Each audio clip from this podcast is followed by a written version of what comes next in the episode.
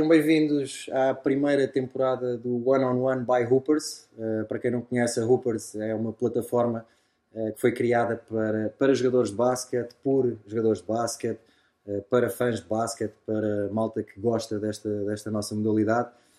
podem visitar a Hoopers no, no site em www.hoopers.club. eles estão, estão também no Facebook, no Twitter, no Instagram. Passem por lá, fiquem a par das coisas que, que a Hoopers vai partilhando. Uh, e este One on One by Hoopers é um, uma plataforma que, que, vamos ter aqui para, para falar de basquete. Uh, vamos ter uh, grandes convidados, malta do basquete, jogadores, ex-jogadores, treinadores, fãs que de certa forma estão também ligados à modalidade. Um, e não podíamos começar melhor. Temos nesta primeira temporada, primeiro episódio, Carlos Andrade, uma das maiores referências do basquete nos últimos 20 anos. Um, Carlos, obrigado pelo, por aceitares este convite e bora lá então começar este, este one-on-one, -on -one, este mano-a-mano. Um, eu não vou relembrar ali aqui aquele mano a mano que tivemos há uns anos naquele Porto Académico. Que é que eu sabia que isso ia aparecer. Não, mas não, não vamos falar sobre isso. Nós vamos falar sobre ti. Um, vamos uh, basicamente dar a conhecer. Uh, há coisas que as pessoas conhecem em ti pelo que viram uh, de ti em campo, mas há outras coisas que se calhar não, não se conhecem e é um bocado por aí que Acho queremos. difícil, já foram tantos anos. É verdade. As devem estar fartas de ouvir a minha história, mas pronto. Mas, mas vamos começar então o início da tua história. Tu nasces onde, cresces onde, como é que o basquete também aparece na tua vida, como é que tudo aconteceu?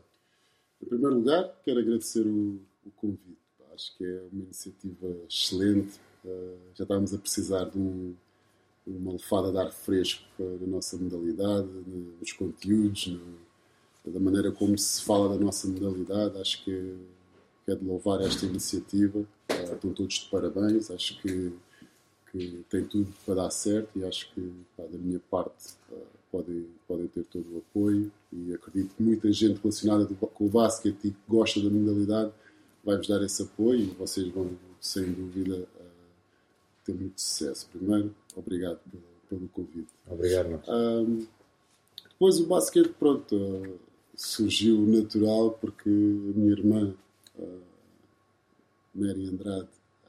Já que falas nela, depois vais ter que meter a cunha porque eu, nesta primeira temporada, gostava de trazer cá a Mary, mas é, depois, depois tratamos disso. Falar disso. Depois tratamos disso. sim, e, e claro como todos os rapazes, uh, todos os miúdos, uh, a crescer em Lisboa, a crescer em Portugal. A primeira modalidade a jogar, o primeiro desporto é futebol. Uh, acabei por fazer muitas, muitas modalidades, desde rugby, a vôlei, handball. E, pronto, e consequentemente o basquete também, também apareceu na minha vida. E, e só por causa da minha irmã é que levei, que levei mais a sério, pronto, pensar que podia ser jogador profissional de basquete. Então, uh, na família somos, uh, fomos durante muito tempo os únicos a, a, a, praticar a modalidade. Depois, umas primas minhas uh, começaram e agora tenho a Josefina Felipe também a, a jogar. E, e, pronto, foi por causa da minha irmã, basicamente, que eu, que eu quis ser jogador de basquete profissional. E o, falaste em, em, Lisboa, falaste na questão de crescer em Lisboa, de crescer em Portugal, de haver essa cultura do futebol, não é? Uh, mas uh, se calhar aqui o pessoal mais novo que, que está a ver uh, não tem essa noção, porque eu acho que se perdeu um pouco isso. Antes havia muita cultura do playground em Lisboa. eu lembro-me de ser miúdo e de ir ver, porque nem sequer me deixavam jogar, malta a jogar na cidade universitária, que não era playground, mas funcionava Exato. quase como um playground, no Parque Central, na Amadora. havia um playground que nós na minha zona usávamos muito, que era, que era em Carnaxide, que se juntava muita malta do Algés, do, do Bolonenses, malta ali da zona que, que, se juntava ali ao fim de semana, uh, isso perdeu-se um pouco. Tu, quais eram os teus spots, onde é que tu, onde é que tu jogavas? Uh, Cidade Universitária e, e o Parque Central na Amadora. Uh, foram tempos difíceis, interessantes. Duros. Duros, mas que olhando para trás acho que pá, tem tudo a ver pronto, essa trajetória no jogador que eu acabei por, eh, por ser. E, e, claro, falo muitas vezes que ainda estou em contato com muitos, muitos uh, dos meus amigos que, que, que defrontámos grandes batalhas na altura. não foi fácil entrar, isso posso, posso dizer sinceramente, Sim. porque eu vivia. Aquela malta mais velha também é, controlava, controlava o campo, não é? Pá, mais velha, mais forte, mais alto, mais. Mais batuteira às vezes, que aquilo discutia-se muito também. Às vezes discutia-se mais do, do que, se jogava. Se jogava. Então imagina que eu vivia do, do outro lado da linha do Parque Central, né? então lá ia eu com a minha, com a minha bola, não, com a bola de uma, da minha irmã, se não me engano, na altura. Eu acho que sou o único jogador de basquete que nunca tive uma bola de basquete minha. E lá ia eu, pá, 10 da manhã, era um dos primeiros a chegar, estava lá a lançar, depois começavam a fazer as equipas e eu ficava de fora. Ficava de fora. Isto um fim de semana, dois, três, sei lá quantos fins de semana é que passaram e eu não era, pronto, não, era convocado. Certo, sim, sim, sim, sim, sim, Eu ficava ali a ver, então até eu entrar no primeiro jogo, era um pai uma e meia da tarde. Podem perceber que ficava jogos até às quatro, cinco da tarde e sem almoçar, sem nada. Então ficava ali até eu entrar, quando eles já estavam a fazer alongamentos, quando já tinha havido porrada, quando. Pá, até que um dia houve um que se lesionou e, pá, e depois já também não havia lá muitos mais, mais gajos a, a jogar, e então lá entrei. Lá me deixaram jogar, pá, e foi tipo um tryout para a NBA. Eu tinha que, tinha que pá, cerrar os dedos, pá, e foi porrada, isto, mas acho que aquilo ajudou-me, sem dúvida, ali a marcar o passo do tipo de jogador que eu, que eu tinha que ser e os tipos de jogador que eu, pronto, que eu tinha dentro de mim que ainda não, que ainda não tinha saído. Pá, então... E, e esse, esse jogador uh, não jogava só na rua, começaste a jogar no Maria Pia.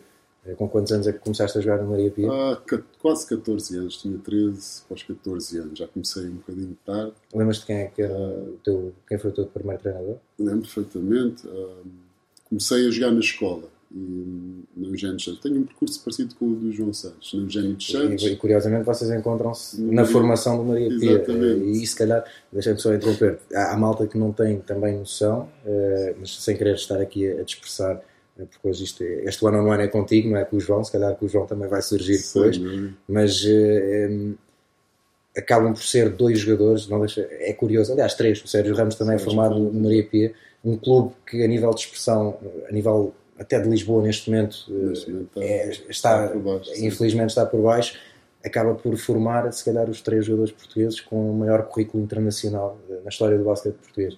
Não deixa de ser curioso. Ah Sim, sinto muito orgulhoso disso. Não deixa de ser curioso. Sempre tenho a oportunidade, uh, gosto emociono-me a falar de Maria Pia porque pá, é, é aquele clube de bairro que toda a gente conhece, mas sem dúvida que, que, que me fez uh, ou que me moldou pronto, para, para o que vinha a seguir na, na, na parte profissional.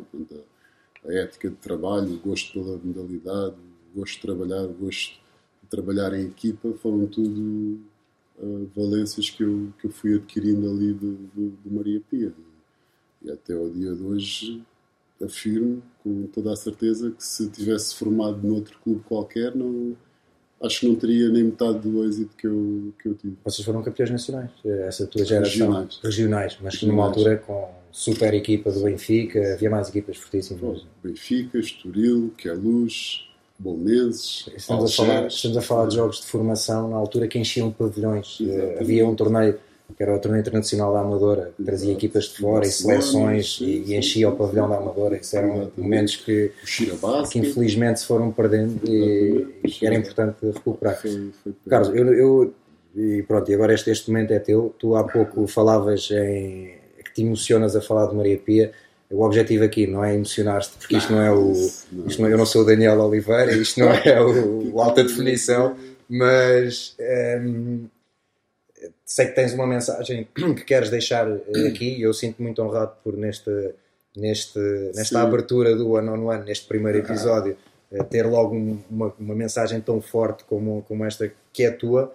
Um, isto é uma mensagem, é tua, pá, claro. sem, sem querer entrar naqueles sentimentalismos muito profundos. Pá, não. Isto é uma mensagem que já vem com um ano e seis meses eh, de atraso, né? que era pronto, um bocado retirada da carreira. Então quis sempre fechar essa página, não era em grande, mas nem em estilo, mas era um bocado à minha maneira. Então uh, gosto de ser criativo.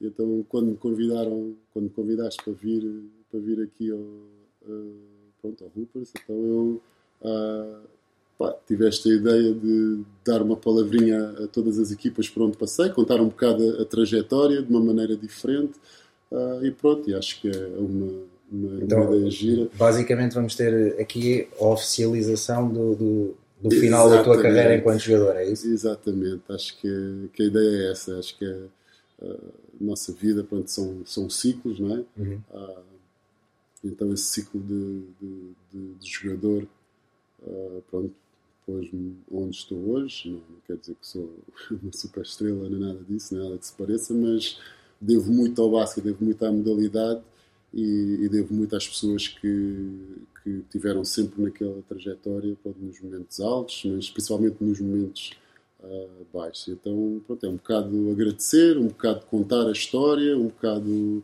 uh, pronto, dizer um bocado à minha maneira uh, um obrigado a todos e, e, pronto, espero que, que sirva.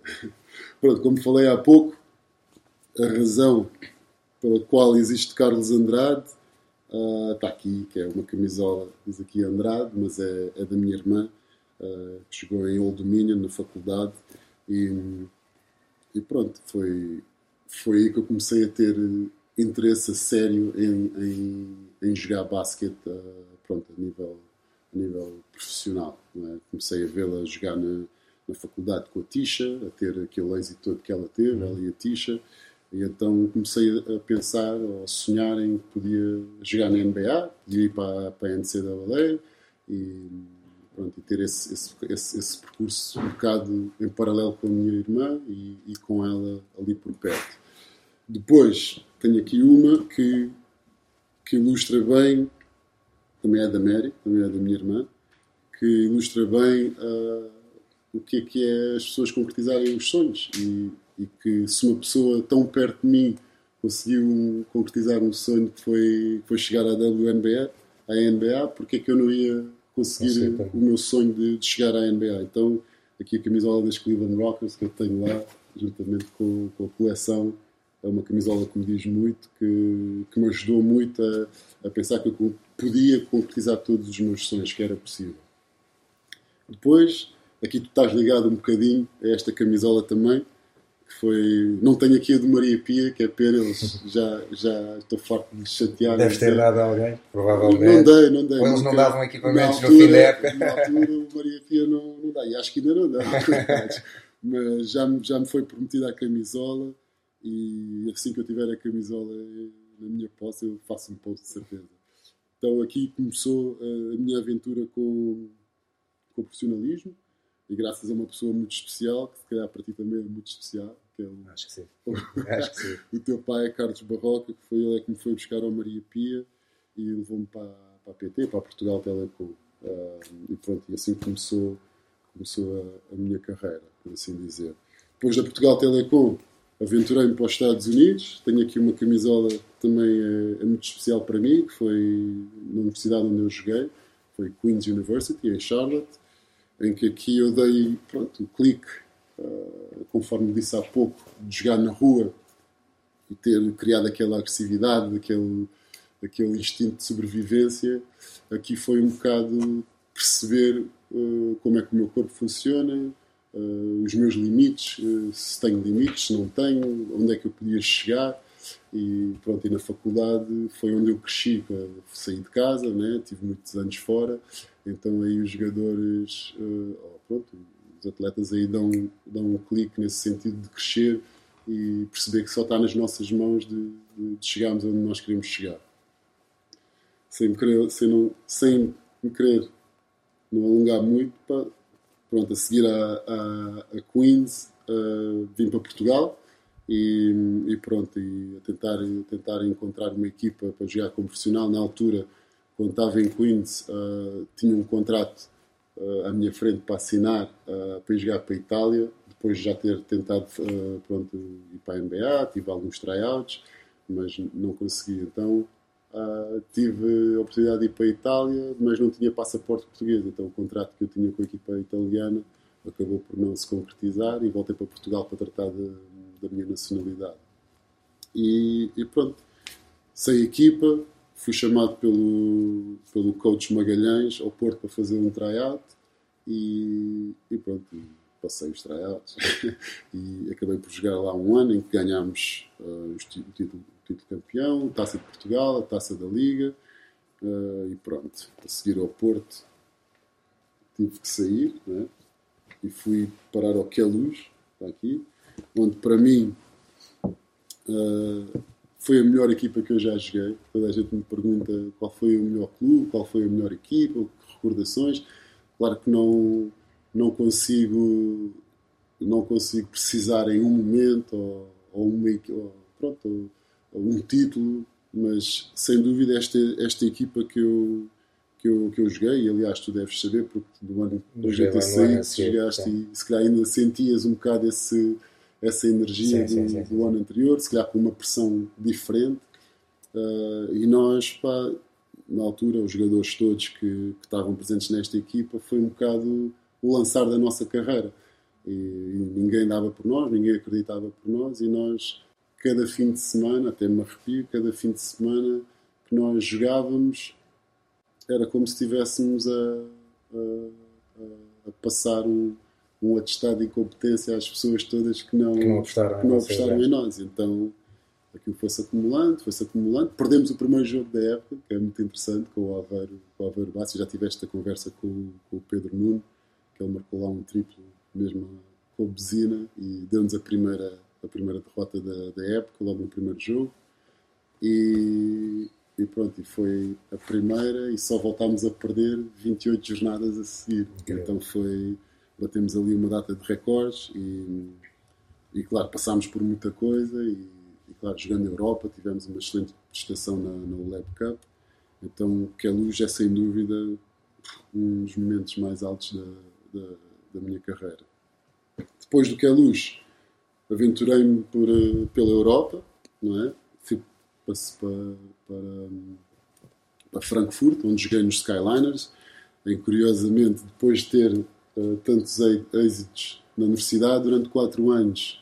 Depois, vindo para o Porto, ganhei tudo. No que é como referi ainda agora, aquele êxito todo. Uh, a minha primeira experiência no estrangeiro, pronto, uh, em Frankfurt, foi horrível. Tive lesionado três meses, uh, parti o dedo grande do pé. Uma equipa que tinha jogado a Euroliga, que era um sonho meu, que era um objetivo meu jogar a Euroliga uma equipa que tinha jogado a Euroliga no ano anterior. Nesse ano, eu, quando eu fui, estávamos a jogar o Lab Cup. Uh, pá, tivemos ali uma, uma onda de azares que são poucas as vezes, acho que acontece isso, mas quatro jogadores do 5 inicial estavam, incluindo eu, estavam, estávamos lesionados.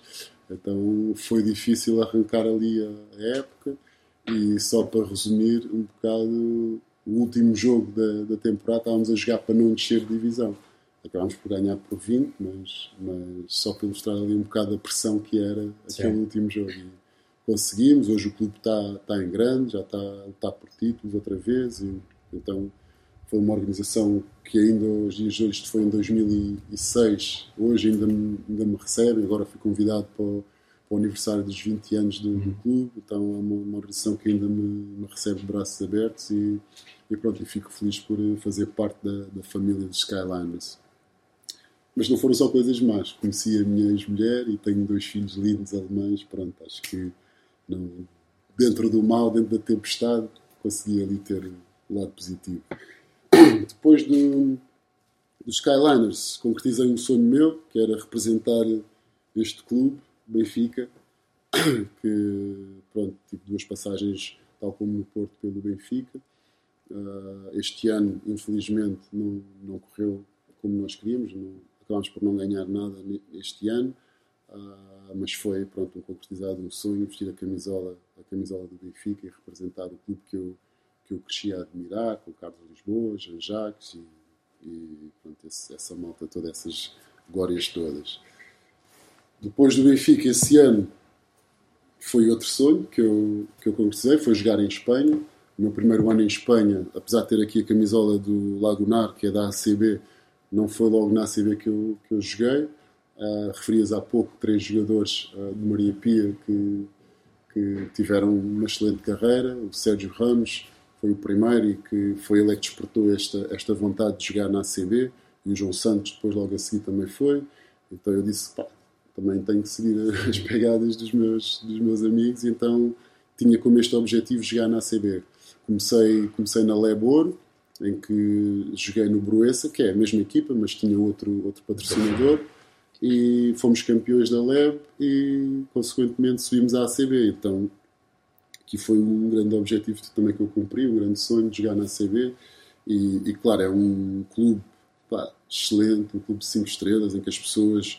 Uh, o povo em San Sebastián, no norte de Espanha, é espetacular. Então vivi três anos da minha vida nesta cidade, pá, que foi. Sempre posso, volto lá, nem que seja só para comer uns pintos que aquilo é. E apanhar umas ondas, depois já lá vamos. Pronto, e, e agora deveria trazer depois a camisola outra vez do Porto e do Benfica, mas pronto, não quero, não quero também estar-me a alongar muito. Depois do Lagunar voltei para o Porto.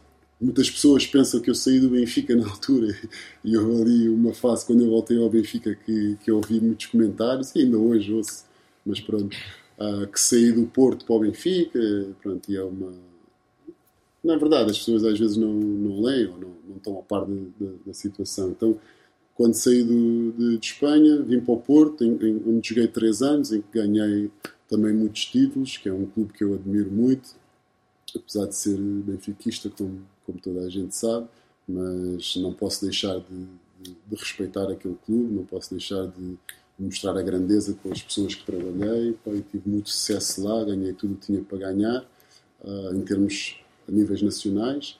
E, mas pronto, três anos acho que foi, foi suficiente, já tinha jogado lá mais um, então tomei a decisão de querer voltar para, para Lisboa e surgiu a oportunidade de voltar para o Benfica e, e pronto, os últimos seis ou sete anos da, da minha carreira foram, foram passados no, no, Benfica, em que voltei a ganhar tudo, voltei a jogar a Europa, então pronto, fico feliz de, dessa minha trajetória. Por último, tenho aqui uma outra também que que é especial, como é óbvio, que é da seleção, apesar de não ser português uh, de sangue, uh, sou cabo-verdiano e com todo o orgulho, mas uh, infelizmente não, não pude representar a, a seleção de, de, Cabo Verde. Na altura, lembro-me quando estava nos Estados Unidos, houve essa, essa tentativa com, com o coach Emanuel Trovoada, mas eu, estava claro que eu queria ter a nacionalidade portuguesa para poder jogar na Europa. E, e pronto, como já tinha também dado início ao, processo de naturalização, uh, não se concretizou ter representado a seleção de Cabo Verde, muita, com muita pena minha, mas, mas claro, foi, foi grande orgulho, foi grande orgulho mesmo ter representado Portugal, ter conseguido dois apuramentos para, para o europeu, apesar de só ter jogado um mas pronto, não vou entrar em detalhes. A não ser que queiras. Já, já lá vamos, acaba. Isto agora é o teu momento. Assim já, assim okay. já lá vamos. Assim já lá vamos. Perguntar as, assim as perguntas certas, pá, eu, eu, assim eu não mordo a língua, mas pronto, há pessoal que não vai gostar muito. Isto aqui, mas é o one on one. Aqui é, é, o, é o bom de estar a fazer uma coisa de forma independente, então, é que podemos dizer o que quisermos. Eu vou tentar não ser muito duro. Mas não, claro que eu estou a brincar. Foi um orgulho representar Portugal. Grande família. Valentim Malichuk é é um dos treinadores que me marcou uh, de uma maneira incrível. Foi ele é que pôs-me na cabeça que eu era o melhor jogador da Europa. e, e, cada vez que entrava para dentro de campo, acreditavas nisso? Acreditava nisso. E era o melhor jogador da Europa e era o melhor jogador da Europa. Então, uh, claro, quando tu sentes que és o melhor jogador da Europa, quando jogas com outros bons jogadores da uhum. Europa, uhum. consegues competir, consegues competir ao nível e o nível e leva-se e, e, pronto, e só, só saem coisas positivas, como é óbvio. Então o meu percurso é, é, esse, falta só aqui uma da NBA, dos meus Lakers ou dos Bulls, pá, que infelizmente não pude fazer. aqui temos aqui uma do, sim, do pá, pai. Sim, aí do, do Jesus. Então, pá, pá é, foi, foi um sonho que tive lá perto, mas pá, a oportunidade teve lá, mas não, nem sempre podemos concretizar todos os nossos sonhos. Então, Uh, agradeço ter, ter tido a oportunidade de ter estado lá e de ter dado o meu melhor. Tive uma experiência fantástica com o Dominic Wilkins em Atlanta, que ele elogiou bastante os meus skills. Então já fiquei menos triste não ter entrado. Mas também o draft do ano que eu, que eu me declarei era muito difícil. Pá. LeBron James, Carmelo, do Wayne Wayne, é só se calhar o melhor draft de todos os tempos. É um dos melhores, certamente. Pronto, pá, eu não, não consegui e, não leva mal.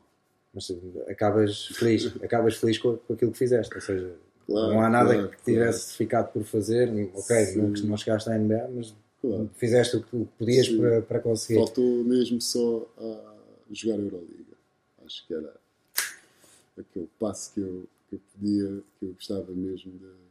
Pronto, a seguir à a Euroliga. né? Mas pronto, acho que ah, não deu, mas não. Se, se, se voltares a 25 anos atrás e me dissesses que eu, que eu ia estar aqui hoje a falar contigo sobre a minha carreira e tinha estas camisolas todas para, para te mostrar, eu, eu dizia: pronto, este já deve ter fumado qualquer coisa, deve ter bebido qualquer coisa que. Mas pronto, não, estou satisfeito e aproveito a oportunidade para, para agradecer a todas as pessoas fizeram com que, cada, com que eu vestisse cada uma destas camisolas, ah, aos fãs, que pá, às vezes não sei como é que ainda, ainda continuam a, a aturar-me, a elogiar-me, a, a querer tirar selfies. Ah, sem eles, sem dúvida, ah, pá, não havia aquela energia de poder jogar até aos 40 anos. Imagina estar num balneário com 40 anos e miúdos de 17, 18 anos. Ah, e pronto, e outros, e outros, não sabes como é que é, os jogadores de 29, 30 também têm ali um bocado de, dos egos, então imagina eu com 40 anos conseguir eh, ter energia, energia para, para poder competir, para poder treinar e, e os fãs sem dúvida eram, eram os que me motivavam mais nesse, nesta parte final da, da minha carreira, porque as mensagens positivas, os vibes positivos eram pá, uma coisa ridícula. Então eu sentia-me na obrigação e com a pressão de todos os fins de semana pá, pá, dar-lhes um espetáculo, dar-lhes um sorriso, dar-lhes aquela minha maneira, a minha forma de estar no, no desporto, a minha maneira de jogar. Ah, pá, se- sempre a pensar que aquilo podia ser o meu último jogo. Imagina, com 40 anos tens uma lesão Sim. assim grave, um Aquiles ou um, ou um, ou joelho. Sim, mas não seja das mais graves, mas com Sim, 40 anos. Com 40 faz anos outra- acabas por eh, pronto, fazer ali uma assinatura do final. Então, cada vez que eu entrava para, para um jogo pá, e, e tinha tanto a jogar em casa como a jogar fora, tinha essa responsabilidade de que, pá, que era. Que era um, podia ser o meu último jogo e não queria que as pessoas ah, se lembrassem de mim ah, a ter um mau jogo ou, ou, pronto, ou- Ou já arrastaste. a arrastar-me e tal. E, e pronto, falta-me só mencionar aqui o Algés. Por falar em arrastar, Falar em arrastar, eh, pronto, tiveste o privilégio de jogar comigo. Não é? Isso aí é uma pergunta que eu te posso fa- fazer a ti. meu. O privilégio não, mas de jogar ainda- isto comigo. ainda estamos no teu momento. Ainda estamos no teu momento. Acaba. Então, pá, eh, quero agradecer eh, ao Algés também, pá, porque devolveu-me ali um bocado a alegria, eh, a alegria natural, que é o que eu costumo dizer, politica, não é politicamente correto, mas é mesmo o que eu sinto. Porque jogar profissional, eh, jogar eh, ao nível em que eu joguei estes anos todos, eh, com a pressão de jogar num clube como o Benfica, porque foi o último, se fosse os outros todos que eu também já me estudei, era, era igual. Mas imagina que a pressão que é, pronto, é, eu gosto, claro, e foi isso também que me, que me motivou sempre para, para jogar, esse, esse tipo de pressão. Mas o voltar ao Algés, voltei à essência do porque é que eu comecei a jogar basquete, pá, estar com amigos, pá, quando tu me ligaste 30 mil vezes, pá, deixa-te lá disso e tal. Mas aquilo, aquilo tinha tudo para ser um Dream Team. É. Só que a malta é que já não tinha idade para. Pá, foi. Então acho que depois convenceste-me nisso. Pá, quando eu começo a ver o roster, Jorge Afonso, João Manuel, João Santos, Miguel Barroca, pá, claro que não pude recusar e, e, e- e como eu te disse, tu- aliás, não sei se tu sentiste isso, mas a maneira como eu vinha treinar, apesar de ser poucas vezes por semana, e de jogar, pá, nem me chateava com os árbitros, os árbitros eram meus amigos, pá, houve só uma técnica e, e eu pedi-me desculpas, há que realçar isso. Então foi essa alegria, pá, essa vontade de, de competir, mas pelos, pelos motivos, por motivos diferentes, só pela, pela essência de, de ser melhor e de coisas. E, então o Algés devolveu-me essa, essa, essa alegria, pá, e foi pena não, não ter terminado a época, porque aquele Dream Team estava Não terminaste tu nem grande parte da equipa, a verdade é essa. Que foi, as lesões foram ali acumulando na volta. Foi pena, foi pena que aquilo estava mesmo já, já estava na Pro Liga este ano, sem dúvida. Pronto, obrigado por este momento pá, e, e pronto, já o cerrar daquele. Então, olha, eu, eu não. Bem, eu noutras circunstâncias, até numa, numa perspectiva diferente, foi na minha despedida de solteiro.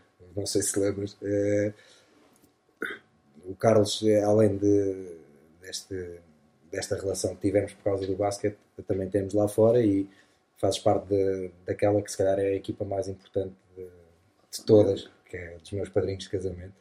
E hum, eu tive a oportunidade de dizer.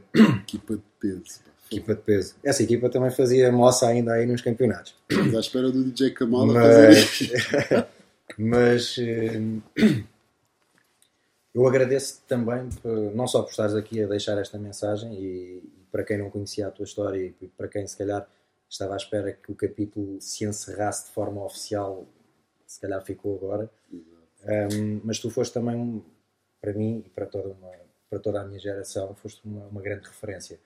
Uh, eu lembro-me, e há bocado falavas na camisola da PT, ah, eu tinha 12 anos uh, e via aquela equipa e eu ficava maluco a ver-vos a treinar. Eu não saía, eu estava sempre na tapadinha a ver treinos, a ver jogos. Confesso que tu não eras o meu jogador preferido daquela equipa, porque havia o Razul, por exemplo, que foi talvez o jogador mais espetacular que passou, passou e era o vosso ídolo também. Exato. mas, mas eu olhava, eu com 12 anos, olhava para vocês, que eram tipo, a malta que eu até tinha visto a jogar na formação e que de repente estavam ali à minha frente. E eu, da mesma forma que tu dizes, por exemplo, olhaste para a tua irmã como uma referência e tipo, se ela pode, eu também posso. Eu comecei a olhar para vocês, eh, para ti, para o João, eh, para o Tony, para o Paulo, eh, toda, toda aquela malta que encaixou na, na, naquela equipa depois com jogadores mais experientes. e vocês eram as minhas referências e a minha inspiração para, ok, se eles conseguem, eles jogavam no Maria Pia, outros jogavam no Bolonense, outros no... se eles conseguem, eu também se calhar vou conseguir. E por isso, olha, obrigado por teres também sido uma grande referência para mim. Um, bem, obrigado por fechares este capítulo aqui, nesta, nesta estreia deste One on One. Melhor, Bora aí então agora que já revivemos então aqui este teu percurso todo, houve coisas que tu disseste ao longo, de, ao longo desta, desta passagem pelas tuas camisolas um, que, eu, que eu fui anotando aqui na, na cabeça e vou fugir se calhar um pouco às coisas que tinha aqui já preparadas. Um, tem que ser uma coisa natural. Sim, não, sim, não, sim. Não, mas eh, eu tinha medo que tu não, não, não te desses muitas câmeras e então preparei minimamente. Eu e as câmeras temos uma relação. É fácil, é, é fácil. Um, Portugal Telecom.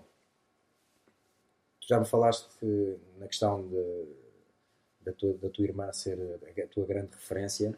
Uh, de repente chegas a uma equipa, e, e aqui quero-te falar de dois temas. Chegas a uma equipa com um 5 inicial composto por jogadores estrangeiros, todos com uma qualidade uh, incrível.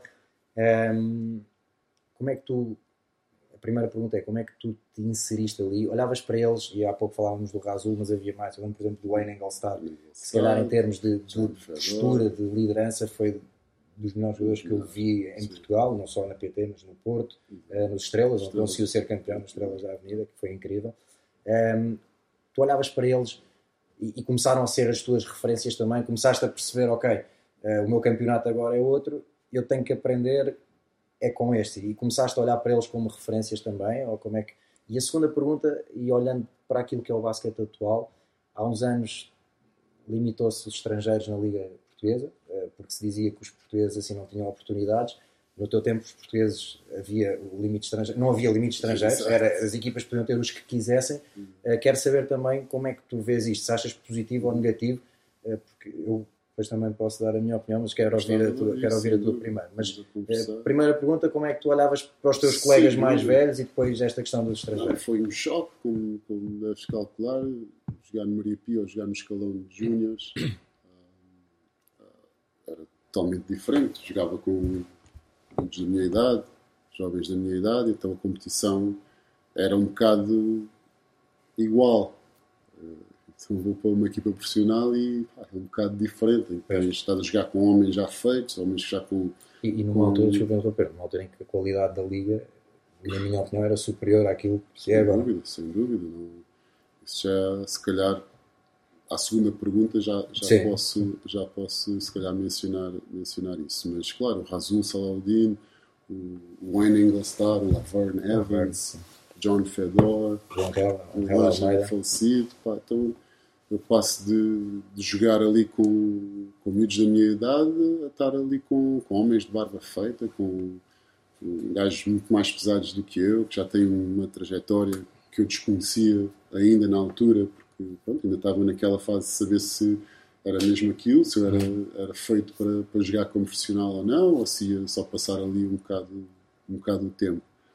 E, e claro, eles ajudaram pronto, ne- nesse sentido, começavam, começavam a falar, pronto, o inglês, nó- nós falávamos, falávamos não, eu ouvia o inglês de- dos filmes e percebia tudo, mas falar, estar no balneário com os americanos era, era uma novidade, então era como se eu estivesse num, num balneário da, da NBA. O Wayne Engelstad já tinha passado pelos Denver Nuggets e, e tudo, o Fedor em Orlando, acho, o Razul tinha estado no- nos Miami, eu estava para ir para os Miami, mas depois não foi, só foi passado um ou dois anos. Então aquilo foi tudo, foi tudo um choque. Aquilo foi, mas do, para o lado O positivo. Razul, já agora, se- só para quem está a acompanhar, se calhar a malta mais nova não se lembra do Razul. Eh, Eu já procurei coisas eh, no YouTube, mas não há. Há muito pouca coisa. Até o meu pai, que era treinador dessa equipa, eh, também não tem grande coisa, mas é pena, porque eu acho que eh, a, malta ia gostar, a malta ia gostar de ver alguns highlights do Razul. há uma cadeia televisiva que pode ter os jogos, o torneio da. Posso Da dizer? RTP, podes dizer o que tu quiseres, aqui, não, aqui o, estás à vontade. torneio, o torneio da RTP Internacional da RTP, olha, isso pode ser. tem, que tem umas imagens que lá o Sérgio Ramos não vai gostar muito. Em Louros, isso ainda não foi o campeonato. Foi, não, Aqueles armas de lançamento. Eu lembro-me bem disso. Pá, Que às tantas ele fez uma falta ofensiva para não levar o segundo, pá, ou o Terceiro, terceiro. Pois, terceiro. pois, pois, pois, pois. pá, que era incrível, pá, eu lembro-me de estar ali no, no bar. E estamos a falar de um base, atenção. Exato, 1,90m, pá, aí. Não sei se não sei se chegava a Pois. 1,90m. Então eu lembro-me, pá, o Ângelo ainda era, ainda era vivo e tinha feito um turnover assim numa transição. O Sérgio Ramos arranca para o sexto, o Ângelo vai assim a correr, o gajo não para o gajo. E dava aquele compasso de espera que ele fazia sempre, que era mesmo para ir lá desarmar. é? Subia o gajo lá com as duas mãos. Contra-ataque. Depois, jogada a seguir, a mesma coisa. Tal, mas já não foi o Anjo, acho que foi o Fedor. O gajo, não, não, não, eu vou lá outra vez. e depois, passado, não sei se foi na, segunda parte, Sim. ou terceiro período, ou o que é que foi, ah, aconteceu a mesma coisa, mas já o Sérgio Ramos fez a atacante. E, pá, foi um dos momentos. Esse e um do, com o Joffrey Leal já para o campeonato, o gajo dá uma queda Que abriu a cabeça tapadinha. toda no playoff. tinha a Shanti, na, a mulher, a ex-mulher dele, eh, e o Malik, o, o filho, que agora entrou para a faculdade Sim, sim. e tudo. Pá, deu uma queda, uma, não sei se foi uma fundança, Acho que foi um o- desarme de lançamento.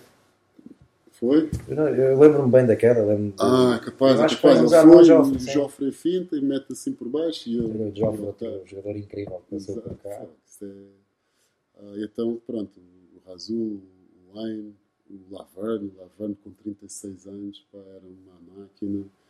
Ah, pronto, então foram, foram jogadores que, que tiveram muito impacto por ser logo o primeiro. Depois, o, no terceiro ano, quando eu joguei com eles, já foram eles é que começaram a me incentivar a ir para os Estados Unidos. Souberam que a minha irmã estava lá e deram-me toda a ajuda, ligar, uh, ligaram para, para faculdades, pediram na altura cassetes, cassetes para, para mandar, então foi, foi, foi brutal. Agora voltando à segunda parte da, da, da tua pergunta, ou à segunda pergunta, uh, quantidade de, de estrangeiros ou número de estrangeiros. Eu já tive uma, uma opinião diferente do que a que tenho agora. Uh, pronto, sendo um jogador nacional, achavam um absurdo uh, ter tantos estrangeiros quando temos jogadores uh, nacionais com categoria e com qualidade para poder jogar na nossa liga.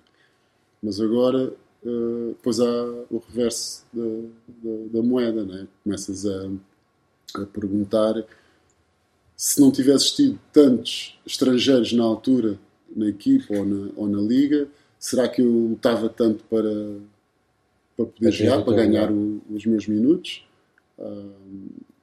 Pronto, há aqui aquele. Eu agora começo a olhar, tanto batalhámos, a minha geração tanto batalhou, conseguimos que o, o número de, de- de estrangeiros fosse reduzido. E agora, a nossa liga, pronto, as, gera- as gerações que vieram a seguir, ah, não sei se têm tanta fome como nós, como nós tínhamos. E é pena, porque houve muito talento que foi desperdiçado. uh, muitos jogadores que, que eu senti, que, que, vi que podiam ter, podiam ter feito uma carreira, se calhar até melhor do caminho, ou, ou, tivessem ainda competido um bocado comigo. Eu não tinha jogado até aos 40, mas, mas acho que, que veio um bocado privilegiar o jogador português, mas também foi, se calhar, dar um bocadinho de palmadinhas nas costas ao, ao jogador português e, e se calhar não trabalharam assim tanto. Então agora vê-se vê, -se, um buraco aí de uma geração, da minha geração, até, pronto, agora posso dizer agora os sub-20, que uhum. foram campeões agora de divisão B. Acho que há aí um buraco enorme, enorme de... que não se preencheu, na verdade. Pronto, e, e claro, depois o nível do, dos jogadores estrangeiros também não é, não é a mesma coisa. Pá, agora temos jogadores estrangeiros que vêm jogar, não, posso dizer números, 500 euros, 600 euros, 400 é. euros. E, e, na altura tinhas, tinhas jogadores a, a fazerem 20 ou 30 vezes mais do, do que isso. Claro. Não era só um, eram Todos. 7 ou 8 ou 9 jogadores. E quando eu digo estrangeiros, não digo só americanos, digo espanhóis da seleção, uh, digo jogadores de leste, Europa, também, exato, sim, sim. exato, e vinham e, vinham e, pronto, e acrescentavam muito a, a à liga. Então agora, pronto, começo a pensar, agora vejo jogos, agora costumo ir muito ver, ver, ver a nossa liga e a Pro Liga. Então vejo agora jogos em que estão 10 americanos, 9 americanos em campo. Então começo a ter flashbacks da, da altura e depois olho para o banco e vejo os jogadores portugueses que há. Mas só que os jogadores agora portugueses que estão no banco são os jogadores da seleção. É. E na altura não era bem assim, né? Sérgio Ramos era jogador de 5 inicial, estava na seleção, o, o Luís Machado, Ricardo Jorge, pronto, era o Alexandre Pires. Sim, sim, sim, tinhas estrangeiros de qualidade, mas tinhas os jogadores da seleção que, que eram obrigados a elevar o seu nível claro. e, e, a conquistar. E agora voltar vejo, para conquistar o, lugar. Agora vejo, vejo nove americanos em campo, vou ver um, um, um Porto Alvarense, pá, e os dois jogadores portugueses que, que vejo em campo é o, o Jacques Conceição e o, e o Bastos. Pois. Foram os MVPs desse jogo, pois. curiosamente. Pois, pois, acho que até fiz um tweet sobre isso e tudo. Comecei assim a olhar, Porto, 5 inicial, era, era tudo estrangeiro. E o Alvarense, pronto, tinha esses dois jogadores e pá, competiram. Foi ali, não ganharam ou não foram ao prolongamento porque. Uh, foi, quem é que falhou o lance? Foi um português, o. Como é que ele se chama? Eu acho que é assim o nome dele. Falhou ali o lançamento na passada e, e, pronto, não foram ao prolongamento ou não ganharam porque falharam, falhou esse lançamento na passada, mas competiram, está a perceber? Sim, sim, sim, sim, Então eu tenho ainda esse.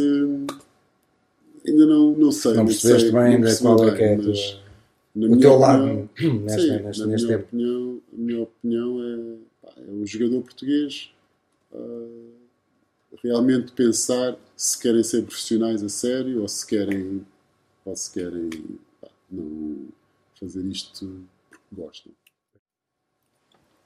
Carlos, hum, já falámos da PT, já falaste um pouco de toda a tua carreira. Uh, tu sendo um jogador uh, que em campo eras uh, um jogador intenso, um jogador que vivia as coisas a 300%, como é que é representar o Benfica e lidar com os adeptos do Porto depois jogar no Porto, lidar com os adeptos do Benfica, depois isso volta a acontecer. Como é que, como é que gerias isso? Sentiste alguma vez uh, odiado uh, de um dos lados ou sentiste sempre respeito, apesar de haver uma, uma grande rivalidade entre, o, entre os clubes? Sentiste sempre, respeito, sentiste sempre respeitado, mesmo quando estavas como adversário? Uh, boa pergunta. Uh, nem sempre. Uh, a jogar, pronto, a jogar não, para ser sincero, nem eu ouço as pessoas gritarem, aplaudirem, mas não, não sei dizer bem. Há certos casos que, que sim, mas respondendo à tua pergunta, uh, senti mais. Não é ódio, não sei se é ódio ou não, mas senti mais raiva ali dos adeptos do Benfica quando eu regressei ao Benfica do que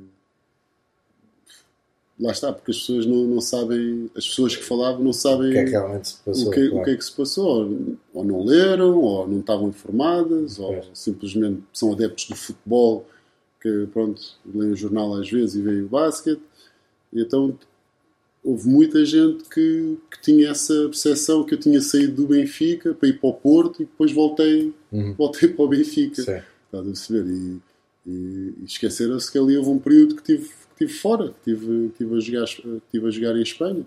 E, e então, pronto, as bocas que eu ouvia, mercenário, não sei o quê, vai para não sei onde, e não sei o E, e claro, ali ao, ao, início ainda ficava assim a ouvir e coisa, mas, mas depois eu sabia que a partir do momento que eu começasse a jogar e começasse a, a ser o profissional que, que, sempre fui, ou que tentei sempre ser, uh, mais cedo ou mais tarde ia ouvindo cada vez, cada vez menos. E tenho histórias tipo a dar a volta, a cumprimentar as pessoas, que aquilo foi, foi um bocado desagradável ali com uma ou duas senhoras ali da, dos adeptos. Sim, que... E há uma no fim, aquele que foi o teu último jogo no Benfica, na verdade.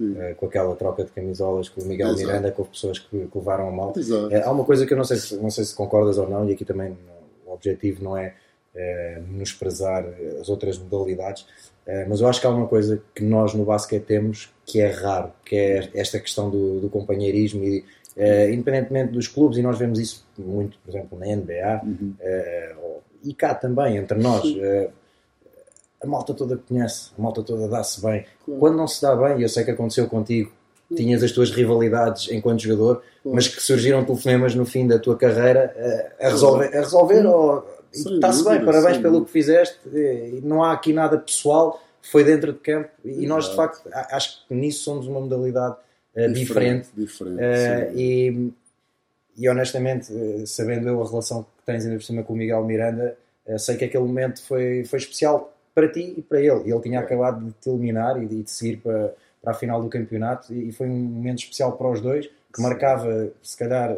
ou o fim da tua carreira ou a dele. Sim. Um de vocês ia acabar naquele dia. ele, ele fez mais uns jogos, não é? Mas um, esse episódio acaba Quer dizer, ele também acabou ali naquele dia, porque todos os três jogos que ele fez. Não, se ele tiver a ouvir isto, ele, ele vai perceber. Fiquei triste, pá, fiquei muito triste ali, porque estragaram ali um bocado, um bocado o momento. É?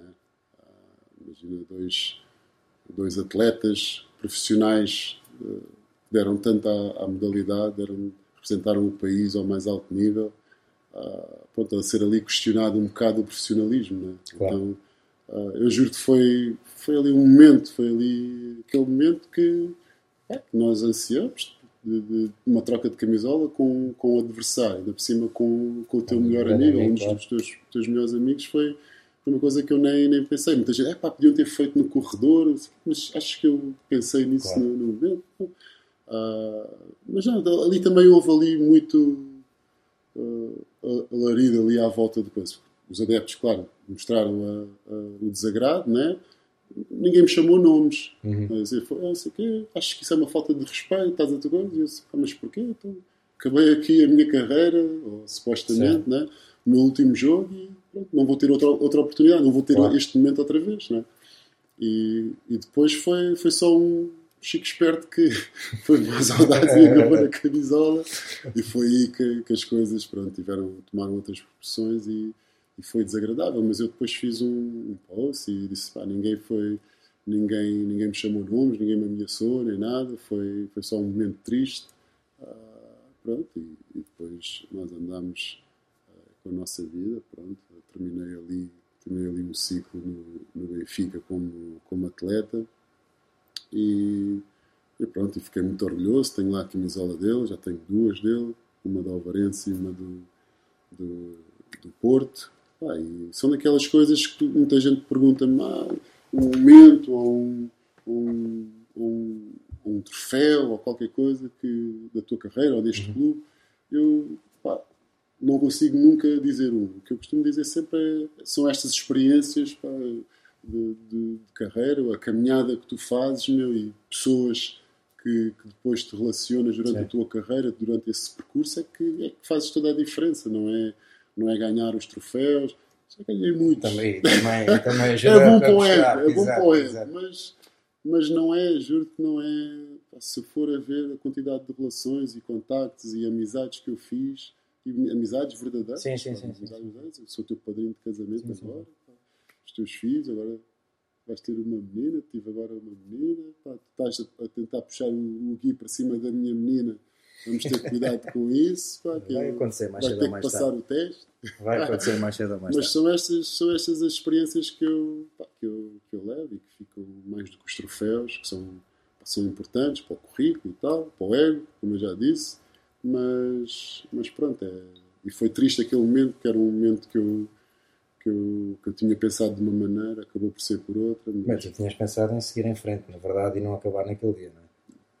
não, mas eu ia ficar na mesma camisola com ele. Sim, mas, mas aí se calhar se tivessem ganho ninguém te ia dizer nada, na verdade. Não é? Exato, exato. Oh, Carlos, tu agora saindo aqui um bocado do basquete, eh, tu tens outro desporto de eleição na tua vida que é o surf.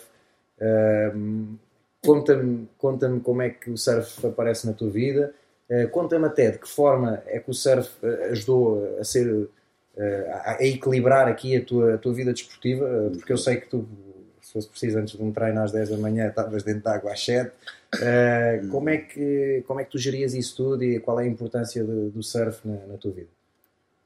pronto, pareceu assim um bocado inesperado, né? Foi como eu jogava no Maria Pia, pronto, comecei com 13, 14 anos, fui ah, ia sempre passar fins de semana à Ericeira com, pronto, com outro grande amigo meu também que jogou, jogou, jogou comigo no Maria Pia, o João Tiago, e a família dele acolheu-me assim um bocado, um bocado por acaso, uma conversa que estávamos a ter aqui há bocado.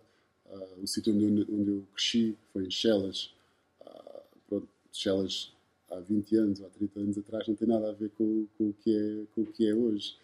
Então era, era duro viver, viver ali, as sirenes e as coisas que aconteciam ali, as pessoas, amigos que, que estavam e depois não estavam, depois te questionavas se- onde é que eles estavam, se tinham viajado, se estavam presos, se tinham morrido. Então tu, pronto, tinha ali uma realidade que, que era um bocado assustadora. Na altura não sentia, porque era a minha realidade, mas sentia da parte da minha família que, que não me permitiam fazer coisas que se calhar eu queria. Ir lá jogar a bola lá fora, se calhar um bocadinho mais tarde, ao fim de semana, ou isto. E então o basquete acabou por me safar um bocado desse, desse caminho. E, e devo muito a essa família, ao João Tiago e à, e à família Fernandes, que, que depois dos jogos, Ao a gente, fim de semana, ao fim de semana, pronto, a gente chegava às 9 da manhã, Sim. tínhamos o resto de sábado. Aquele clássico da formação. Exato, então tínhamos o resto do fim de semana de folga e eles levavam-me para, para a Ericeira. E Então eu fazia bodyboard na altura, eu não tinha dinheiro para o material nem de bodyboard, nem de surf, Uhum. nem às vezes. ah. E então comecei a ter, ficava lá a ver eles nos cursos, a surfar, no Ribeira de Ilhos, para aquele ambiente, casa de fim de semana.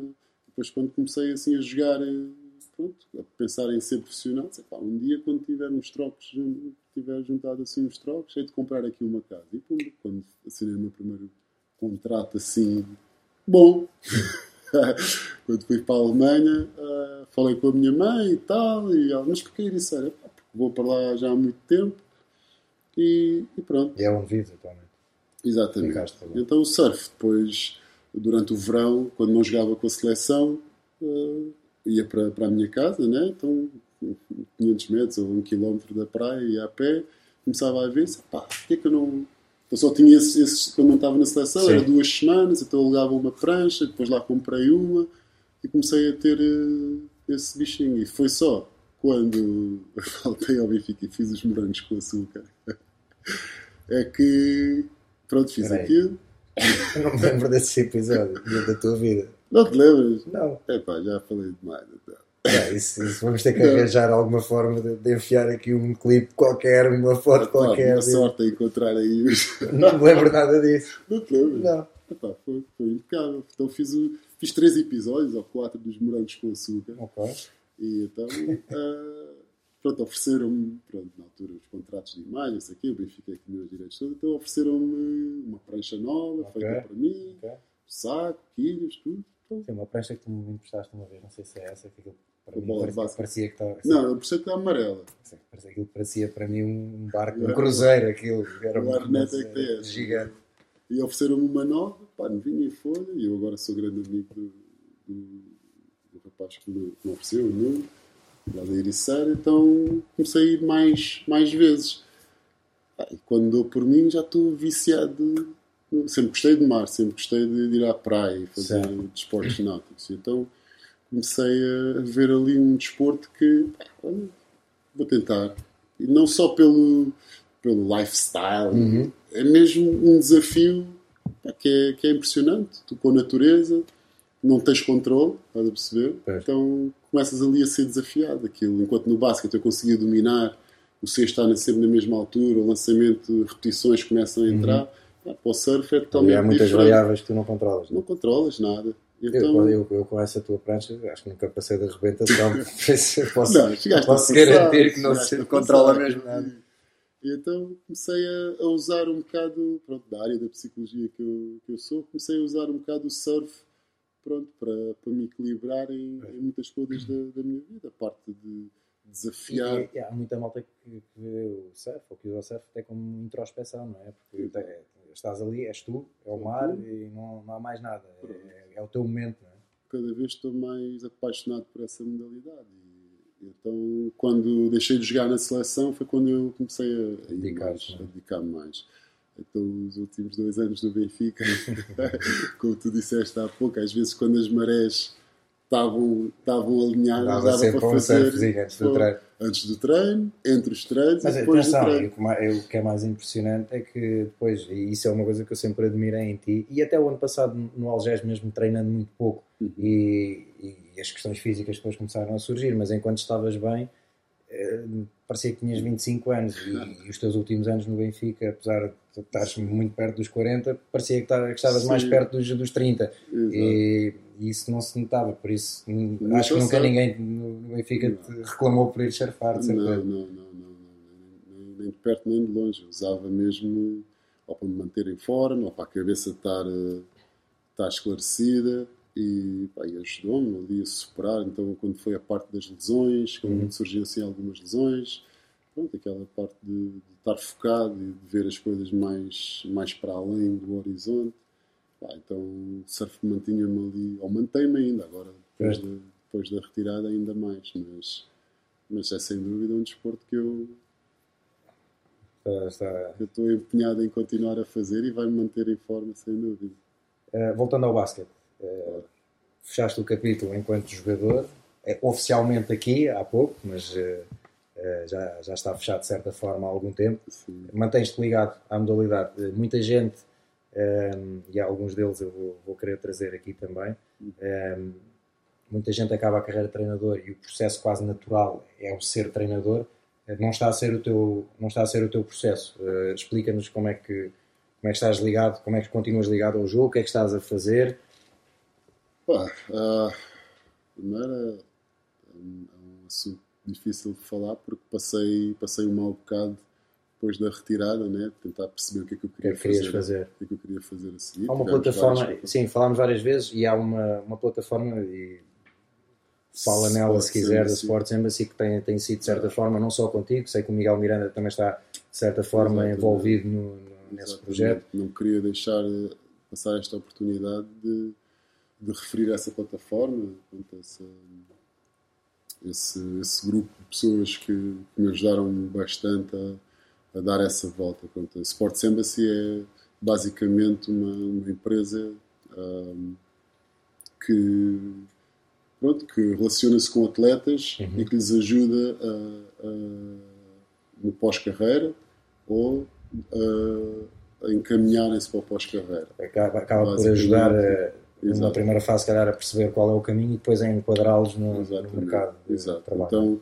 ah, comigo fez todo o sentido quando o Filipe Gomes me mandou o link e vi a Inês Caetano e o Carlos Martins ah, e depois há o, o Teixeira, o Carlos Teixeira também, que são os CEOs da- Uhum. da empresa, ah, falar sobre, sobre o pós-carreira, o que é que o que é que os atletas têm que ter em conta, como é que eles devem ver o final de carreira e que passo é que devem tomar para o, para o final de carreira. Eu, claro, muita gente dizia, o que é que vais fazer depois? Ah pá, isso depois eu tenho tempo. Depois eu, Sim, mas vai-se sempre deixando passar, não é? e eu prolonguei a minha carreira até aos 40. Então, quando, quando me bateu, ah, só me bateu mesmo com força depois de eu ter saído do Benfica como diretor esportivo ou como team manager. Aí é que, porque até, até o momento, quando eu estive lá ainda uns meses como, como diretor desportivo, foi, foi muita pena minha não ter continuado. Achavas que o processo ia basicamente ia ser esse. Acabavas de jogar e estavas sabia, ali já. Eu já sabia ligado. que não queria ser treinador. Tenho o grau 1, mas não sabia que não é treinador adjunto ainda, porque tem aquela ligação com os atletas. Ainda. Agora, como treinador principal, por dois motivos. Não sei se tenho talento para, ser, para pedir aqueles descontos de tempo, fazer aquelas jogadas. E, e outra é porque vou ter uma vida muito igual à que tinha como, como atleta, ou pior. Imagina, como atleta, perco um jogo ou ganho um jogo posso ir para casa, posso ligar, vamos jantar, vamos beber um copo. Uhum. Como treinador, eu acho que os treinadores, pá, coitados, meu, têm uma vida miserável. Os bons. Porque não desligam, não é? Exato. É, os difícil- bons. é mais difícil desligar Exato, do que o jogador. Acredito que há muitos treinadores que vão com os atletas. e, e nada, então não queria, não queria isso para mim, não queria isso para a minha família.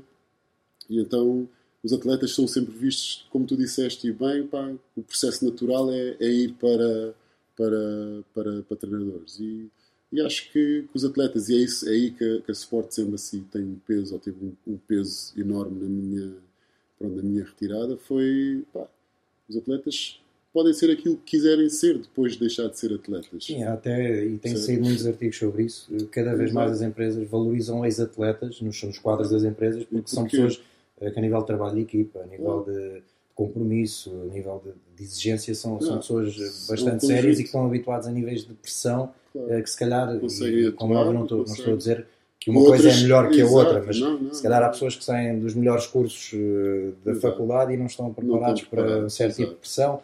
Eh, não estou, e não me levem a mal aqui, não, não- não estou a dizer é- é um que uma coisa é melhor do que a outra, mas, Sim, mas tem havido está aqui- estudos nesse sentido também. Sem dúvida. Então, pronto, a Sports Embassy, ah, pronto, com, com o programa que me inseriram, aquilo tens que passar por uma fase, tens, tens que ir psicólogo, Uhum. tens que passar com, falar com gestores, com, Ok. com uma data de, de personal que, que consegue-te encaminhar para, para, pronto, para várias áreas.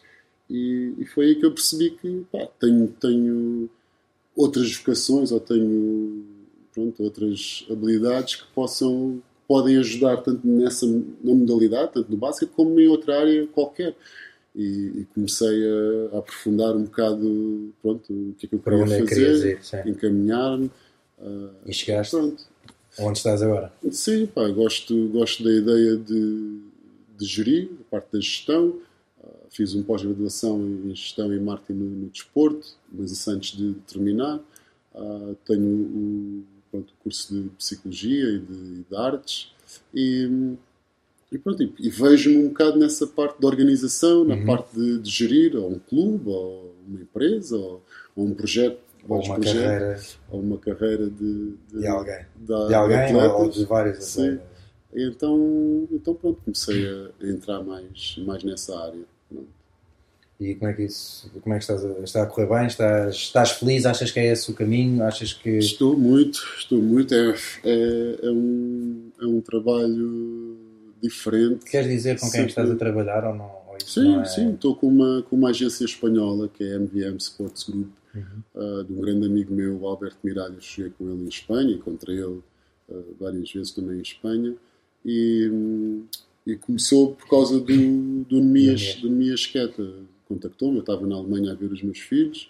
ah, e ele contactou-me, pá, preciso de um contato de alguém que conheça este miúdo, pá, porque ele é agente, Uhum. agente FIBA, e gostava de, de me apresentar, porque tenho, tenho planos e tenho empresa, que explicou-me ali um bocado o projeto. Eu já tinha sido abordado por, eh, por muita gente, Sim, pá, recebi chamadas do Charlotte Hornets, dos Denver Nuggets, por não causa, por causa do Nemias. causa do Nemias, eh, e eu dizia, E, pá, eu não... Desculpa lá interromper. O Mias vai ser o meu primeiro português NBA. assim, o Vai? português acho que já foi a Mary Andrade. Está bem, WNBA, tens razão, peço desculpa. Não, não, não, ela está agora com os Pelicans. Ah, sim, está bem, mas, está bem, Não, mas o meu pai também está na NBA, Exato, mas eu, eu estou a dizer enquanto jogador. enquanto jogador. Exato. Ehm, achas, achas que o Nemias vai ser, Nemias vai ser o primeiro dúvida. português a jogar na NBA? Sem dúvida, não tenho dúvidas, não tenho dúvidas. Apesar de ele ter tido este azar agora no, no Na seleção?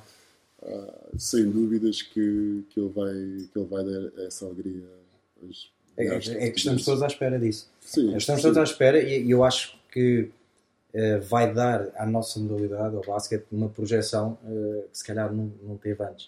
Uh, eu acho que vai haver mais miúdos a, quererem ser os, os próximos, os próximos meninos. Uh, Esquecem-se do forma... Carlos Andrade, do Miguel Barroso. Mas isso é bom, quando se esquecerem de ti, não, é, isto com o devido respeito, Carlos, quando se esquecerem de ti é porque é porque estamos a crescer e, e porque estão outros jogadores a marcar, não, a marcar gerações. Sabes que uma das coisas que eu quero fazer aqui é trazer uh, jogadores que se calhar foram, foram referências para ti uh, e que eu e não sei, e isto é outra pergunta que eu te quero fazer.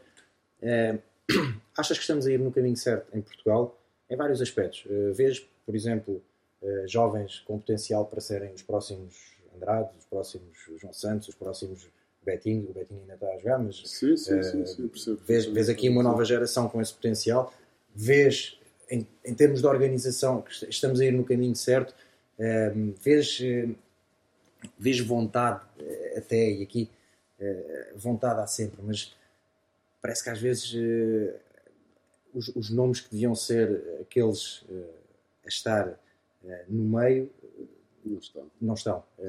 Vamos ser claros, Miguel. é preciso, é preciso é agarrar, é preciso agarrar, é preciso agarrar a malta certa, não é? Sem dúvida, sem dúvida. Acho que hum, não sei se pode ser que algumas pessoas podem não gostar do que eu vou dizer agora, mas acho que não posso perder esta oportunidade, esta plataforma de poder dar um bocado a minha opinião e a minha voz. E acho que gostava de ser mais positivo, como estás-me a fazer essa pergunta e uhum. dizer que estamos sim, que vamos ser, temos aí uma grande geração e, e que está tudo a andar no caminho certo, mas pá, não, na minha opinião não, para ser sincero, não, não estamos. E se tivermos que, que culpar alguém ou culpabilizar alguém, claro que, que, a entidade máxima pode ter culpa neste sentido é a Federação, a Federação de Basquete.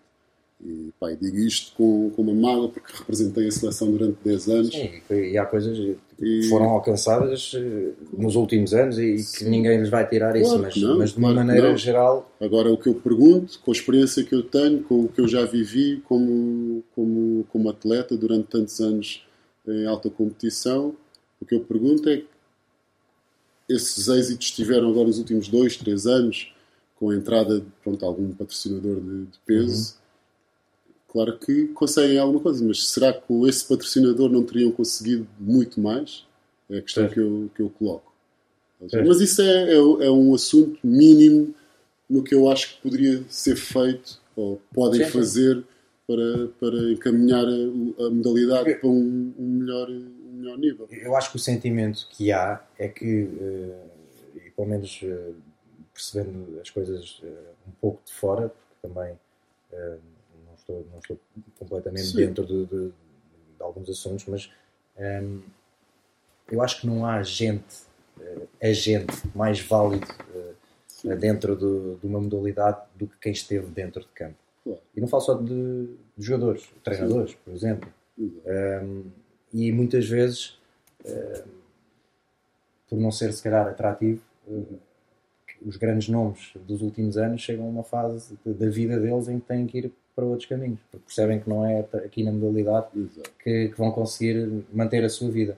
Uh, e, e, só o facto de, de haver essa indecisão, de haver essa, essa tomada de posição, mostra que se calhar as coisas não estão bem. Porque uh, eu, se adoro o jogo de basquete, se fui jogador não sei quantos anos, quero acabar e quero continuar ligado. Uh, mas depois olho, olho, olho, para olho família, à volta e se calhar não é isto. Não, não, continuar não consegues, a... e não consegues por muito que queiras, por muito que, que tentes, uhum. eu acho que muito nós tentamos e estamos a tentar ainda uh, chegar e, e, e, tentar fazer um, ainda mais pela, pela modalidade, começam a criar cada vez mais obstáculos.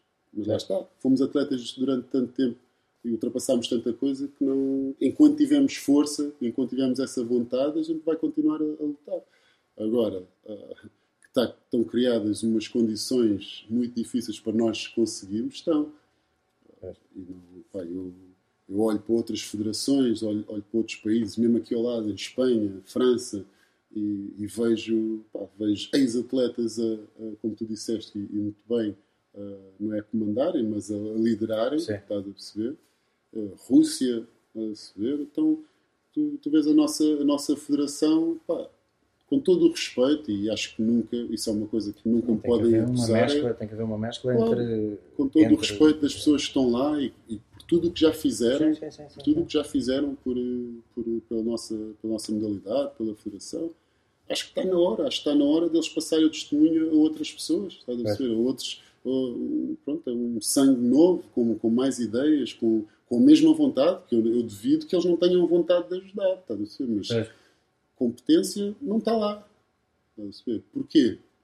Porque não viveram como atletas, não viveram no campo, não viveram, não sabem o que é que um atleta passa o dia, durante o dia, durante o ano, longe da família e querem o fim de semana com, com ou durante o verão, estamos a falar uhum. da federação, vamos falar então no, verão, seleção, como é claro. que é passar, passar meses uh, o teu filho quer brincar contigo no verão, quer ir para a praia e tu não podes, claro. festas de anos e, e, tu estás ali a representar o teu país e, e, parece que não tem a sensibilidade de, de, de, conseguir fazer com que haja mais atletas a quererem, quererem representar e, claro. e, a querer ir à seleção, porque eu vejo estas novas gerações não quererem ir à, à federação e, e pá, não as posso censurar se vão para lá sem condições nenhumas, sem, sem objetivos, sem. Também é um bocado. Eu também, quando fui, não tinha, não tinha grandes condições, ou não tínhamos uhum. a minha geração. Mas havia, havia a competitividade, havia aqueles objetivos, havia agora. Parece que jogar contra o Luxemburgo e contra a Finlândia. Finlândia, pronto, Finlândia agora, agora está, está uma, uma, uma, uma seleção forte mas Luxemburgo e, pá, e esses países, e dizerem que esses países são potenciais ou são potências europeias, pá, eu acho é um bocado enganar as pessoas pá, e, e, os resultados que se vê pá, é um bocado, um bocado enganar. Porque na, na, minha geração, jogar contra a Espanha, jogar contra a Rússia, contra a França, contra a Lituânia, as Croácias, isso é que, eram, isso é que são potências uh, europeias, não é? é? E, e agora estamos Sim, Estamos a dar passos para trás. Isso obrigava uh, claro. o pessoal a, a, ser melhor para competir claro, com isso. É? Claro, é? claro. Então, pá, eu acho que, na minha opinião, com todo o respeito que eu tenho por todas as pessoas da, da Federação, e, pá, e tinha todas as razões para ficar magoado, agora voltando um bocado àquela pronto, ao, ao, início, quando eu, eu fui afastado do, do, primeiro europeu, depois de ter feito a qualificação toda, tinha todas as razões para ficar uh, magoado, e, magoado ainda estou, mas chateado e revoltado. São, são opções que se tomam e eles tomaram a, opção de me deixar é, de fora sim. e eu segui com a minha vida. Mostrei-lhes que tinha, uh, tinha capacidade e, e vontade uhum. e, e, direito de estar lá outra vez e conseguimos outro apuramento e, e pronto, e concretizei o sonho em 2011 de, de, de um europeu. Mas uh, mesmo com isso tudo, pá, respeito, respeito o trabalho que têm feito. O presidente Mário Saldanha, durante tantos anos, esteve lá, fez tudo. Pá, agradeço-lhe muito de, tudo o que me ajudou, ter, me ter ajudado depois com, com a nacionalização. Uh, Manuel Fernandes, que agora é o, é o presidente atual. Pá, e todos os que estão lá, mas não vejo, não vejo. Desculpa ser sincero. E, ah, Estamos e, aqui para, para ser sinceros. É a minha opinião, pá, vale o que vale. Uh, podíamos estar aqui a noite toda a falar de, de, várias coisas que se podiam fazer. Na minha opinião, se calhar na minha opinião uh, é um caminho e se calhar outras, outras pessoas. Claro, sim, Mas sim. acho que também está um pouco na no, nas nossas mãos também fazer um bocado esse. Estar sempre a dizer, ok, está tudo bem, está tudo ok, depois acaba-se por não, não, se fazer nada. Então, este tipo de plataforma pá, é perfeito para, para nós darmos a, a nossa opinião e e criámos a nossa própria voz para, para, para, mostrar o desagrado quando as coisas também não, não estão bem. Neste momento, claramente, o caminho que, está, que, a Federação está a seguir não é, não é o caminho que, pode levar uh, pronto, a Federação ou Portugal a, mais êxitos internacionais, sem dúvida. Uh, Deve-se um bocado à, pronto, à estagnação de, tanta, de, tantas pessoas ali no comando durante tantos anos que não têm ideias frescas, na minha opinião. E há e há montes de gente, há a minha geração, as gerações a seguir, com pessoas de qualidade, pessoas qualificadas uh, para gerir e para, para, tomar conta. Agora, também parte de nós damos esse Sim, passo claro. em frente. Fica aqui, fica aqui a tua opinião então, sobre o estado atual aqui também. Não são só coisas más, claro. Não. não. e para falar em, em, coisas boas, também estamos quase aqui a, a ter que terminar. Uh, nós ficávamos aqui mais 3 horas a falar de basquete. Não seria a primeira vez que ficávamos Sim, durante 4 ou 5 horas a falar de basquete. Um, há, há, pouco falavas de, da equipa do Queluz sendo, como sendo a tua equipa uh, de eleição, vá, aquela onde, onde, se calhar gostaste mais de, jogar, até pelas razões que, que apresentaste.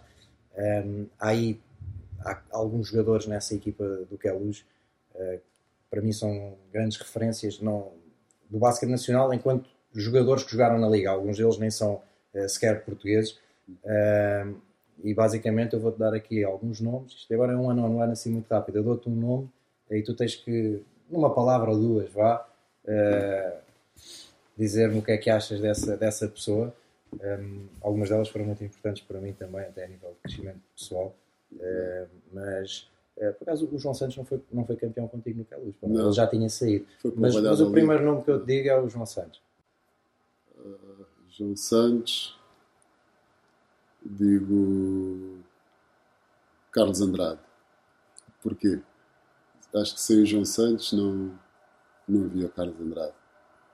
Fomos sempre comparados, fomos sempre, fomos sempre comparados na nossa altura, no Maria Pia, e tínhamos, temos uma amizade uhum. gigante, mas houve sempre aquela rivalidade nos treinos e nunca, outro. Nunca falámos muito disto, oh, nunca falámos sobre isto, uhum. mas, mas é sem dúvida uma pessoa que puxou sempre para eu ser melhor. Melhor do que ele, melhor do que eu e, e deixou-me sempre ali, mesmo quando não estávamos na mesma equipe, mesmo quando ele estava em Espanha, eu via as estatísticas dele, via o que é que ele conseguia e tentava fazer melhor. Uh, Francisco Rodrigues, Chico. Máquina. Máquina, é, pronto, só podia, só podia. É, é, não sei se estavas a referir a ele quando dizes que, que fez-te como. Claro que sim. Sei, claro que sim. Eu no dia, em que deixei, no dia em que deixei de. No dia em que decidi uh, parar de, de, jogar a nível profissional, uh, foi uma das pessoas que eu fiz questão de ligar, porque uh, o meu ano no Queluz eu não, não jogava muito tempo, mas treinava todos os dias com ele e não só. e eu olhava para aquele gajo e dizia: isto, isto, é uma máquina. Isto é, é uma máquina, é mesmo isso. É mesmo isso mesmo depois de tantos anos termos uh, afastado, até dele deixar de jogar, pá, ali nos momentos, nos momentos cruciais da época ele nunca falhou com um telefonema, é. pá, sempre ali. Mesmo ali, houve ali alturas da época que via ou que eu não estava tão alegre a jogar, sei que ele ligava-me aquela tu voz dele. Estás a fazer aqui um bocado de batota, porque eu disse que era uma ou duas palavras, ah, tinha que ser assim um ano, um ano, era, tipo fast break, máquina, muito rápido. Máquina, máquina. O Miguel Miranda. Miguel Miranda, eu digo gênio. Pai, eu, eu acho que foi é, o jogador português mais inteligente que eu vi jogar. É, incrível. Marreco, é, Marreco sem driblar com a mão esquerda. é, é dos jogadores que têm mais títulos. É outro jogador que eu, que eu podia dizer que sem ele não havia, não havia pá, também. Que, o gajo ganhava coisa, tenho que ganhar mais dois títulos do que ele, porque eu sei que ele vai ganhar mais, até para ele não me apanhar. Mas é um gênio, pá, da maneira como ele consegue, consegue antever a jogada, ou uhum. pá, prever ali o que é que vai acontecer e antecipar as coisas. Leroy Watkins. Power! Power. Leroy com aquele peso todo de 150 quilos mas eram 150 kg de talento, aquilo era. Incrível. Foi o melhor posto que eu já joguei. O melhor 5 5 que eu já joguei foi, foi o Leroy. Em termos de lançamento, costas, costas para o cesto, drible, passar, inteligente, o jogo, mind games com os adversários. E já agora, agora disseste que o Leroy é foi o melhor posto com quem tu jogaste e, e para terminarmos e a seguir ainda vou pedir só mais uma coisa, mas Uh, quem, quem, foi o melhor jogador com quem tu jogaste? Uh, então, uh, aqui. Na equipa? Não, dos dois lados. O, o, adversário, como adversário, o melhor jogador que tu defrontaste, como colega de equipa, o melhor jogador que tiveste ao lado. Adversário, consigo dizer que é um, um dos meus ídolos, Navarro. Uhum. Para mim foi. Tenho alguns, tenho um top 3. O Navarro Igor Rakosevic uhum. e o Luis Bullock. Okay. são jogadores que eu considero um bom defensor. Considerava um bom defensor, mas quando defrontei esses três, as minhas pernas tremiam tanto. Foi incrível.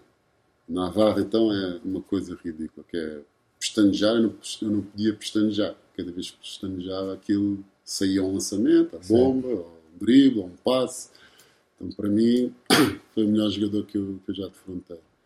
Pá, como colegas de equipa, acho, acho que não posso responder é só um. Pá, tenho é primeiro, primeiro que me vem à cabeça Joby Thomas, estrangeiros, uhum. Joby Thomas, depois pá, os que eu joguei em Espanha, Lou Rowe, David Douglas, Ricardo Uriz, Andy Panko, pá, são jogadores que àquele nível foram em Portugal, Mas Betinho. Também, isso também mostra muito da tua forma correta de estar e da pessoa que és, não, não estar aqui não, sequer. É eh, mesmo porque, porque, foram tantos. É mesmo e... porque, porque, houve momentos com cada um deles, claro. que pá, foi o Sean O'Geary, lembras-te do Sean O'Geary? Lembro, lembro. E, e, e, se, ok, isto não, isto não tem que ser necessariamente o melhor. Bola para ganhar o campeonato, última posse de bola, metias a bola na em Portugal, Sean O'Geary. Carlos, olha, temos então que, que acabar antes de, antes de terminarmos 24 segundos, shot clock. 24. 24 segundos para Sim. deixares o teu conselho a quem está a começar a jogar basquete agora, a malta mais nova. Uh, o que é que tens a dizer? 24 agora. Acreditem, acreditem nos vossos sonhos. Como eu disse, uh, pá, pode parecer um bocado, um bocado clichê, né? mas acreditem que podem, podem alcançar. Estamos a falar de basquete, mas podemos falar de, de outras, de outras áreas da, da nossa vida. Mas acreditem que que os vossos sonhos estão sempre ao alcance da, nossa atitude. Pronto, com a atitude certa, acho que, que podemos sempre alcançar eh, pronto, os nossos sonhos. E depois é, eu costumo dizer, ou aconselhar os mais jovens, é se rodeiem de pessoas, das pessoas certas à, pronto, à, à volta. Uh, familiares e amigos são sempre, são sempre importantes uh, na nossa caminhada, tipo, para, para os nossos êxitos. Uhum. E, e se não tivermos êxito ou quando as coisas correm mal, se tiverem as pessoas certas, meu, vão estar sempre ali para nos dar aquele apoio. E eu, graças a Deus, uh, posso, posso me considerar uma pessoa super. Já passaram os 24 segundos. Há horas. Pá, tu podes, é, podes atacar tipo NCA 35 segundos.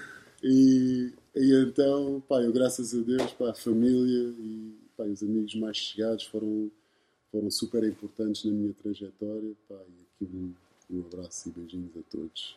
Carlos, olha, Obrigado por teres aceito este convite, por seres o nosso primeiro convidado. Malta, espero que tenham gostado. One, one on One by Hoopers. Já sabem que podem seguir a Hoopers na, no site www.hoopers.club, Facebook, Twitter, Instagram. Vão ficando a par das novidades de, desta nossa modalidade que nós tanto amamos. E fiquem atentos, em breve, um novo One on One com um novo convidado. Até já.